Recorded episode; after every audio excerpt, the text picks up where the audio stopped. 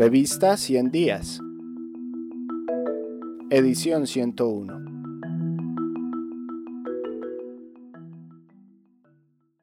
Responsabilidad del Estado colombiano por 100 años de genocidio político y crímenes de lesa humanidad.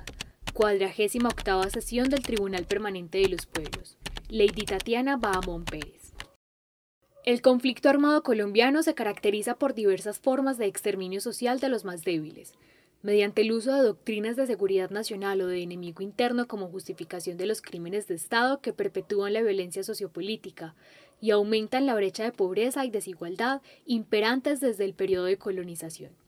Los altos índices de violencia, el incumplimiento al acuerdo de paz, la continua y permanente persecución a los movimientos sociales, organizaciones de víctimas, estudiantes, campesinos, indígenas, afro, mujeres, excombatientes y otros colectivos han puesto en la agenda internacional la necesidad de un llamado de atención sobre la violación de derechos humanos en el país.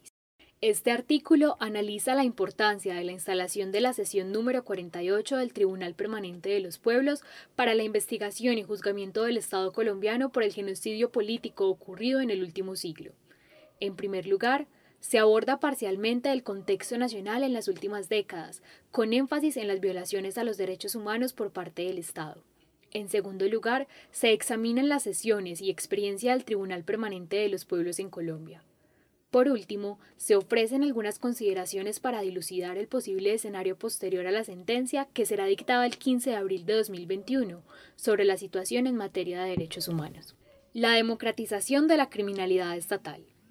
Colombia ha tenido gobiernos formalmente democráticos, pero sobre los cuales recae la responsabilidad de la Comisión de Crímenes de Lesa Humanidad, a causa de la violencia institucional y parainstitucional ejercidas en contravida del objetivo social y normativo de protección del Estado a sus ciudadanos. El conflicto armado ha sido un pretexto para camuflar la violencia estructural del Estado en contra del pueblo. Resulta preocupante el desarrollo de la capacidad institucional del Estado para el genocidio de diversos grupos poblacionales que no se ajustan al modelo económico, social, político y cultural impuesto por la élite dirigente. El exterminio ha sido histórico y continuado. Los patrones de represión y generación de violencia son de carácter estructural, permean la cultura y generan estereotipos de segregación, polarización e intolerancia. Colombia tiene el conflicto armado más largo de la región, con numerosos intentos y fracasos para conseguir la paz. Luego de la firma de los acuerdos de paz entre las FARC-EP y el Gobierno Nacional, el 24 de noviembre de 2016, 253 excombatientes y más de mil líderes sociales han sido asesinados, y un sinnúmero de procesos y tejidos sociales resultaron quebrantados. Solo en 2021 han ocurrido 14 masacres con más de 55 víctimas. Las ejecuciones extrajudiciales conocidas como falsos positivos son ejemplo de la estrategia política estatal que constituyen acciones para cobrar beneficios y presentar cifras elevadas por parte de la fuerza pública contra los grupos armados. Según la Jurisdicción Especial para la Paz, al menos 6.402 civiles fueron ejecutados por miembros del ejército colombiano y reportados como guerrilleros. La mayoría de estos hechos ocurrieron entre 2000 y 2008, durante el gobierno de Álvaro Uribe Vélez.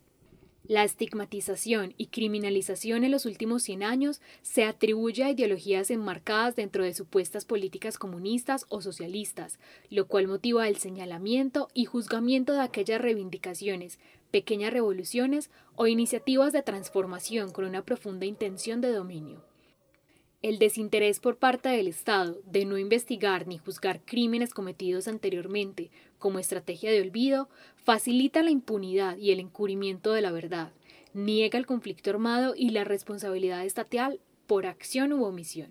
Según el Sistema de Información de Violencia Política en Línea del Banco de Datos de Derechos Humanos y Violencia Política del CINE Programa por la Paz, desde la firma de los acuerdos de paz se han registrado 867 casos de victimización a campesinos y campesinas, 510 a población indígena, 69 a personas LGBTI y 15 a ambientalistas.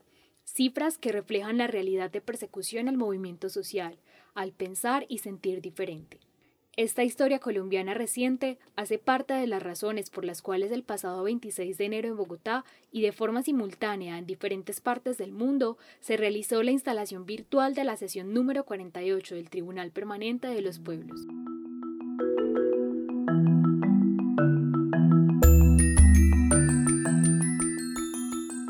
Si quieres terminar de conocer este artículo, ingresa a nuestro sitio web www.revistaciendiasinep.com punto com.